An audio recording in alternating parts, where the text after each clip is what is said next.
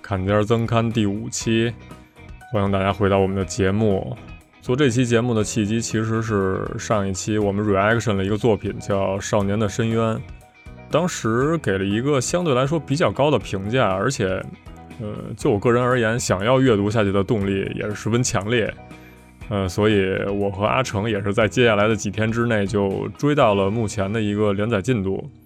呃，准确来说是第十四卷的结尾，然后目前在等十二月份十五卷的这个更新。呃，在日本的漫画平台上，把《少年的深渊》这部作品归在了叫 Human Drama 的这个分类里边。呃，对应的英文是 Drama Film 或者说是 Drama Movie。呃，这个类型的作品其实主要还是表现的是登场人物之间这种关系的戏剧性发展和各自的一些内心纠葛。主要表现人性的作品的话，其实未必输出的都是真善美，所以，嗯、题材来看的话，经常出现在青年漫画里的，比如这部《少年的深渊》，就是在这个青年账目上连载的。呃，抛开剧情不谈的话，这部作品其实最吸引我的点在于，呃，是它的这个画面表现，可能是一个我比较个人的感受，就是说这部作品读起来太像小说了。如果让一位稍微有文采的作家根据这个漫画的分镜表现转化成文字，我觉得可能会是一部非常好看的小说。大家可以注意一些画格安排比较少的页面，尤其是每一画的很多画的最后一页，那种情绪从积攒到爆发，往往做的非常出乎意料，而且非常吸引人。作品里边人物对话，在我看来可能一句废话都没有。同时，画面表现也充分体现了文学性。比如热带鱼这个表现几乎贯穿了整个作品，其实就好像男主这个少年本身一样，永远无法逃出小镇这个鱼缸。呃，表面上这个小镇的平静被一个这个爱豆女爱豆清江 Nagi 打破，然后过去的伤疤一点一点被揭开的一个过程。拆分小镇上其他人的一些心理活动来看的话，才明白，对于男主来说，所有人都是无底深渊。呃，也许，也许他本人至于其他人，同样也是一个深渊的存在，互为深渊，可能也算是对作品题目的另一种解读。最后这些角色的结局到底是怎么样的，也是促使我不停阅读的一个原因。呃，总之，我认为是一部非常适合小说化的作品。呃，当时 reaction 的时候还提到了《血之蛇》这个作品。呃，其实也是被划分在了这个 human drama 的分类里边，但是这部作品我觉得就不太适合小说化，可能因为视觉要素，具体为什么的话就不展开了，大家感兴趣的话可以自己对比一下。然后在日本的话，小说化虽然不是什么主流的 media mix 的形式，嗯、大部分还是小说的漫画化或者电影化。其实有兴趣的朋友，我觉得可以挑战一下，自己动笔试一试，嗯、也算是一个练习写作的机会。然后以上是用了点时间补充说了说，呃，我对《少年的深渊》这部作品的一些看法，其实是为了引出本期节目的主题，就是小说的漫画化这个问题。呃，这个就比我刚才说的这个漫画的小说化市场要大的太多了。呃，日本轻小说的漫画化，侦探小说的漫画化。啊、之前我们聊山月漫画的时候，呃，以山月小说为原作的漫画作品，比如《神之山岭》和《孤高之人》，以及不限于日本本土的，甚至于说是海外的这种文学名著，也都有被改编成漫画的一些案例。从小说到漫画，也就是从文字到一个文字和画面结合的一个视觉图像的一个这个过程呢，呃，到底是做出了怎样的改编，呃，演化出怎样的一个视觉表达？我对这件事儿其实还比较感兴趣，因为漫画化的小说作品其实数量还蛮多的。呃，这次就先围绕太宰治的《人间失格》，然后看看他是都被改编成了什么样的漫画作品。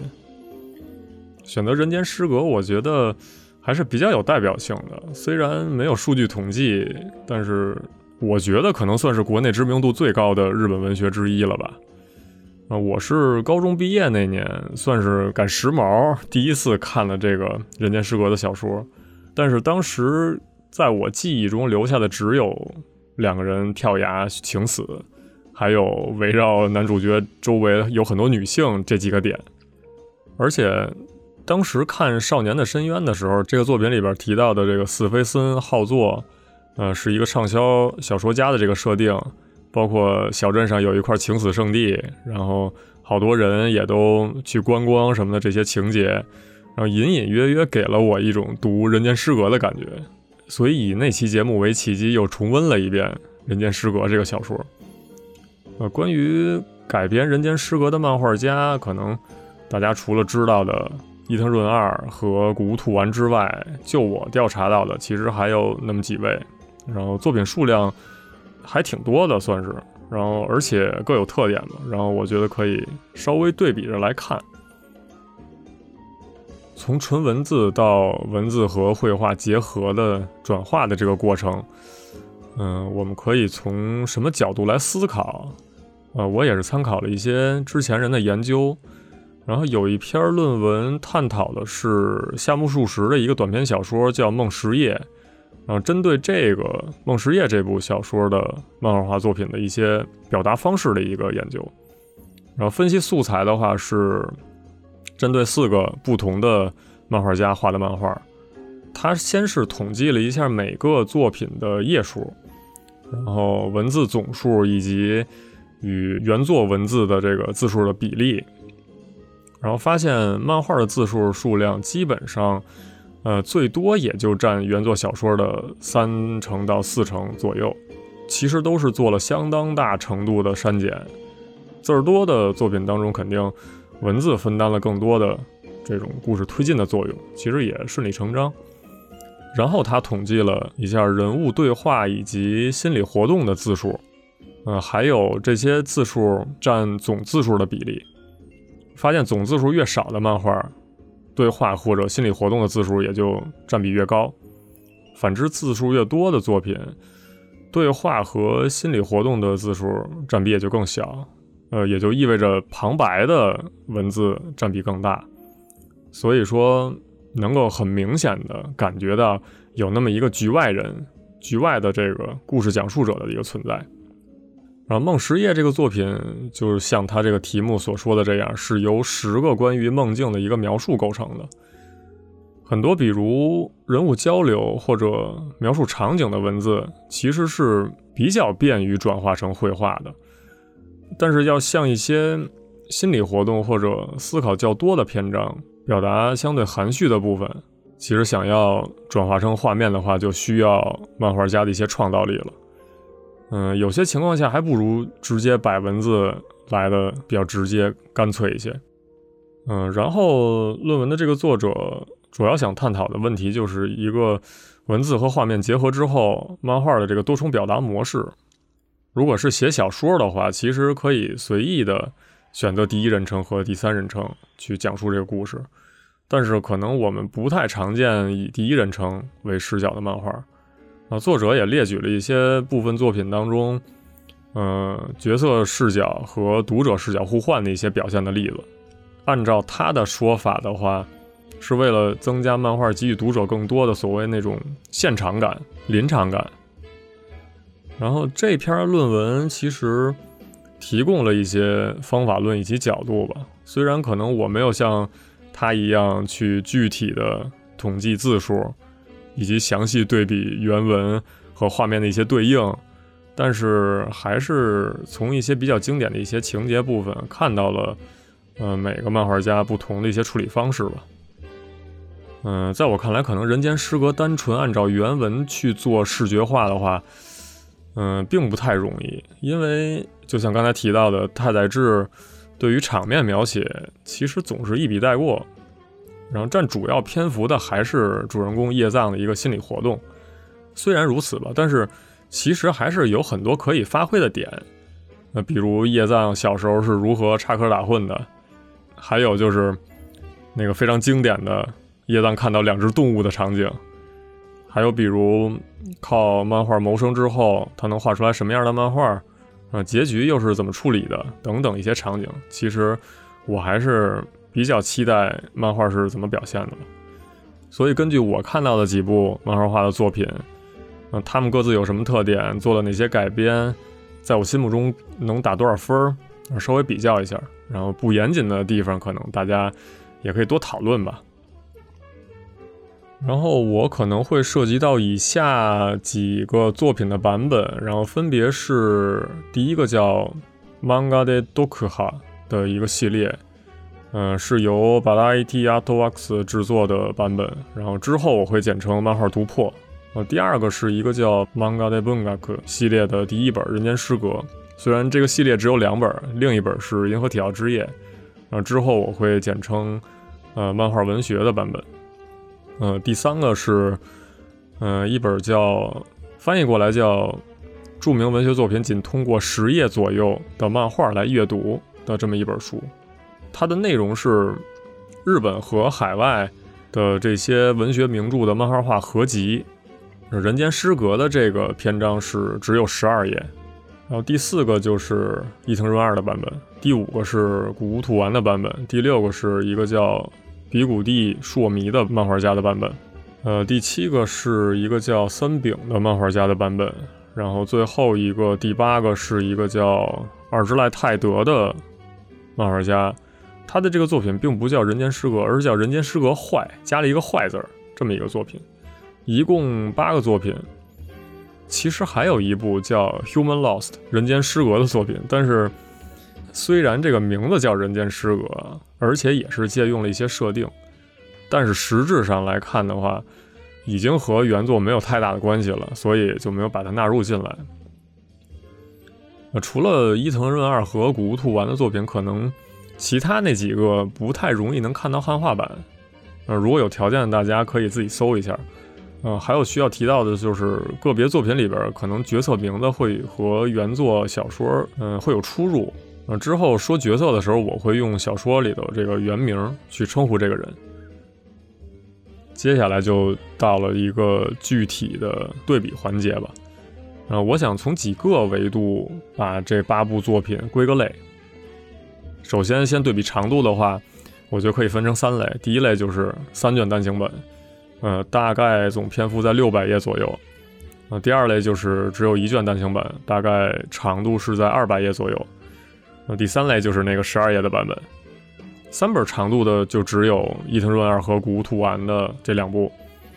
嗯，虽然都做了相当大程度的改编，但是我觉得故事也是最完整的，然后观感也是最好的。嗯，一卷篇幅的，呃，有漫画读破、漫画文学、比古蒂、呃，三饼和二之濑的这五本。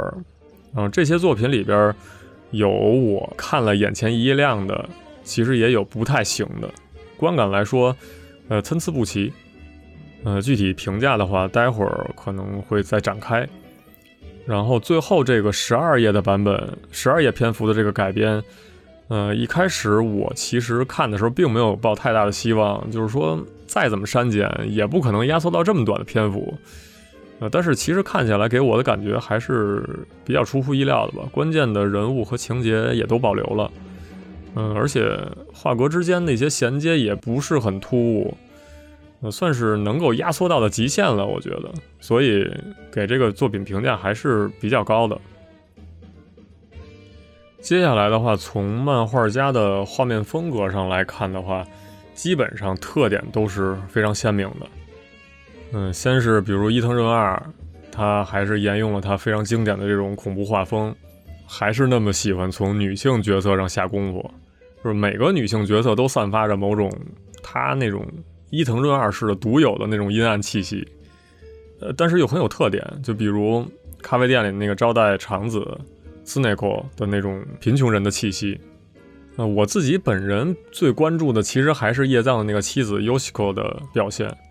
因为呃伊藤的版本把 Yoshiko 一开始的。那种天真无邪、信赖天才的那种纯真气质，到之后疑神疑鬼，散发着那种伊藤式的狂气，这种转变完美的再现了那种伊藤润二他独有的那种折磨漂亮女性的这种癖好。然后值得一提的是，嗯，看到最后伊藤润二的一些众多参考文献当中，其实，嗯，还是很详细的，包括对太宰治本人的一些细致的考究，还有就是比如当时那个年代大到城市规划、火车的构造，然后小到一些角色的一些服饰，其实真的非常用心在重构这个世界观。然后古屋兔丸的版本，我之前看过他一部叫《守护他的五十一种方法》的作品，感觉他的画风还挺多变的。从其实从《人间失格》里边也能看出来，他是无论是简单画一个人，还是非常细致的素描，他都可以驾驭。而且我觉得他可能比较擅长使用黑色，比如偶尔出现的一些大面积的铅笔涂黑的画面。嗯，这种手法其实非常便于确立整个作品的基调。另外，包括叶藏嗑药之后出现那些幻觉，也其实也能看出来是一个脑洞非常大的漫画家。然后，漫画读破的版本，它是并没有采用一种俊男靓女的那种画风套路，而是采用了一种比较夸张的漫画画风。其实大家都知道，《人间失格》是一个太宰治半自传体的一个小说，而且我们看太宰治的照片，其实本人又是那种忧郁美男，所以大部分的作品还是采用的美型的这样一个处理方式。但是为什么这部作品从一开始的这些角色介绍，嗯，居然是用的这样一个画风？呃，我猜测是因为可能用这种相对滑稽的这种。角色设定去刻意削减一下，呃，原作中的那种绝望气息，瞎猜的吧。接下来的这个二之濑的那个《人间失格坏》这个作品，其实相对于原作改编还是很大的。呃，采用的一个画风是萌系美少女画风。要说类似什么作品，其实也不太好说，就有点像个别 H 漫的那种画风。然后森丙和比古地其实采用的都是一种，呃，女性漫画的画风。比古地的版本画工还是相对来说比较成熟的，但是森丙略显稚嫩一些。但是有的画面还是能够看出森丙这个漫画家有一些独到的艺术创造性。接下来我想点名批评一下漫画文学的这个版本，然后。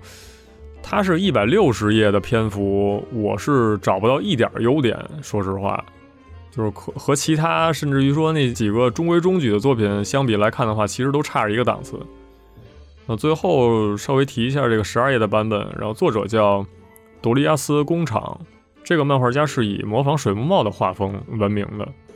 呃，水木茂简单提一嘴，就是也是一个非常牛逼的漫画家。然后他是参加过二战，呃，在二战中失去了左臂。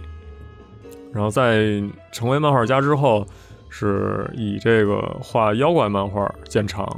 就是我们可能听说过的这枝一春、池上辽一、陈四佳玉都曾经担任过他的助手。其实我感觉，要是说模仿水木茂的画风，其实还挺吃香的。以上是我稍微概括了一下，呃，这些作品的画面风格。接下来想从每个作品对于原作改编的这个角度。来看一看，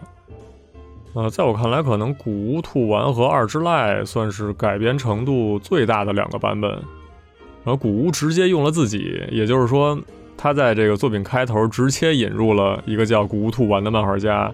去替代了原作小说中担任这个故事讲述者的那个角色。古屋兔丸无意间用电脑搜索到了叶藏的一个手记。他这个故事发生的时代其实并不是原作的那个二战刚刚结束的那个年代，而是向后错了大几十年吧，可以说是一个很现代的一个年代。嗯，但是人物设定来说，并没有太大的出入。那即即便是有一些时空上的错位，为了让读者对于原作的剧情关联性更强一些，然后古选择用一些方形的对话框。或者在每一话的那个结尾加入了很多，呃，小说的原文。除了这些原文，大部分的文字量还是在于人物的对话，感觉阅读起来非常流畅。虽然原作是发生在二战后，但是漫画的这个情节，嗯，感觉又像是这个时代会发生的故事一样。呃，一些小细节，比如，呃，比如 Yoshiko 在嫁给叶藏之前，为了满足他每天能多来他店里几次的这个意愿，主动建议他去买这个比烟更便宜的那种巧克力，就这个地方还挺可爱的感觉。还有一些小改编，我觉得算是非常成功的。然后古屋自己在这个作品结束之后，嗯，他说其实并没有让故事走向和原作一样变得那种百分之百的生无可恋，而是留了一些希望和拯救在里边。啊，其实我也是这么觉得的。他还善意的去提醒那些从他的作品中完全没有体会到任何拯救意味的读者去阅读原作小说。感觉古本人也是有点可爱，有那么点小性子在里边。然后二之濑，也就是那个萌系美少女画风的那个版本，可能改编程度更大，保留了一些原作上的设定，虽然重组了一下叙事的顺序，但是，嗯，主要的情节转折其实还是都在的，只不过当时看破叶藏搞笑。是故意的的那个角色竹一变成了一个美少女，然后 Yoshiko，嗯，变成了这个叶藏的青梅竹马，然后故事也是发生在一个中学里边。设定来说，他们所有人都是一个中学生吧。啊，中间还有叶藏被迫穿女仆装的一些情节。这个其实我觉得是为了表现当时家里佣人对他进行侵犯的一种表现手段。此外呢，在描写性场面的一些时候，会出现一些类似怪物、触手之类的东西。呃，当然说，呃，性表现应该也算是在改编中非常重要的一部分。呃，读原文的时候虽然没有特别直接的这种描述，但是，但是其实我们读着读着也都会脑补是一个大概一个什么场景。那比如那个非常经典的叶藏看到两只动物的场景。呃，我会非常在意漫画家是怎么表现的。如果真是用两只动物来替代的话，会是什么动物？但是实际上，嗯，只有两部作品把这个角色画成了动物，一个是二之濑的那个漫画，呃，其实不算很典型。然后 Yoshiko 变成了一个类似蜗牛的这种软体动物，浑身流浑身流着一些粘稠的液体。那但是还是保留了一个人物的面部特征，呃，男方就变成一个怪物了。然后另一位是比古蒂，呃，用的是一只猫和一只狗。还有一些情节就是就是叶藏亲了组织里那个经常照顾他那个姐姐，然后那个姐姐迫不及待的去叫出租车的这个情节，好像只有伊藤润二和比古蒂画到了漫画里头。其他人可能是都做了一些选择性的删减吗？可能吧。其他性场面的话，嗯，伊藤润二、古兔丸二之濑其实都算是表现的比较直接的。其他作品相对来说比较含蓄，可能是出于考虑受众的因素吧。呃，有的只是暗示了一下，呃，也没有什么裸体或者那种正在进行时的特写。要让我说改编最成功的，其实还要数伊藤润二吧。嗯，他那种独有的恐怖要素拿捏的太熟练了，可能是因为我自己本人比较喜欢恐怖漫画，包括里边很多死去的人，尤其是那个竹一，从头到尾对于这个叶藏的影响都是非常大的。一些恐怖要素的改编，我觉得做的非常精妙。呃，刚刚说古屋兔丸的那个改编方式是把原作里边太宰治的位置直接替换成了漫画家古屋兔丸。嗯，其实我觉得这样的做法更像是遵循原作叙事的一个方式。对比伊藤润二的处理是，太宰治本人在开头和结尾都有登场，因为原作的视角下太宰治是并没有见过叶藏的，在漫画的后来是叶藏和太宰治。相遇之后又产生了一些交集，这个手法让我们意识到，可能伊藤润二的这个存在，他更像是一个讲述者，在旁边给我们讲述着这么一个非常阴暗的故事。完全又是另外一种视角。当然还有很多其他的比较精彩的细节，就不一一描述了吧。如果大家对这种比较暗黑的作品感兴趣的话，可以去感受一下。其他几部作品，呃，虽然各有特色吧，但是给我的感觉来说，还是比较尊重原著的。可能会在个别的人物塑造上边，或者故事发展的衔接上面加入一些自己的理解。除了漫画文学那个版本，我觉得其实还是值得一看的。呃，最后说一下十二页的那个版本，这应该不能算是改编了，应该其实更像是初中语文考试那种如何用一句话概括一段话，呃，比比较考验一个漫画家画重点和衔接的能力。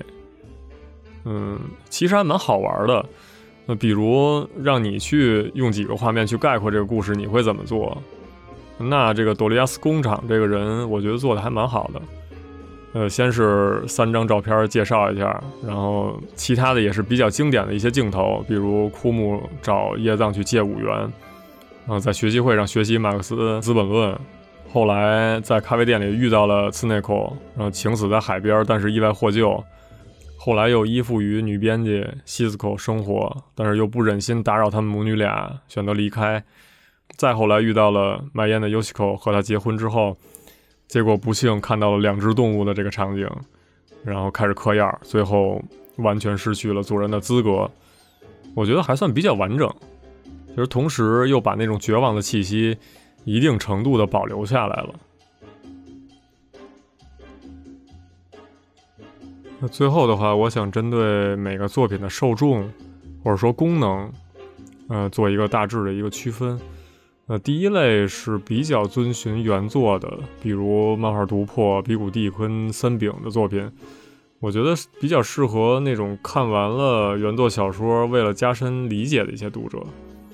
然后第二类是偶然之间看到了这个十二页的概括版本，呃，于是对原作产生了兴趣的这种新读者。第三类是为了这种补充想象力，呃，想去看更有意思的漫画的读者。就是像我这样的，找来伊藤润二、古土丸或者二之濑的这个版本来看，嗯，这些读者也许是看过原作的，可能也许有的没看过原作，我觉得都有可能。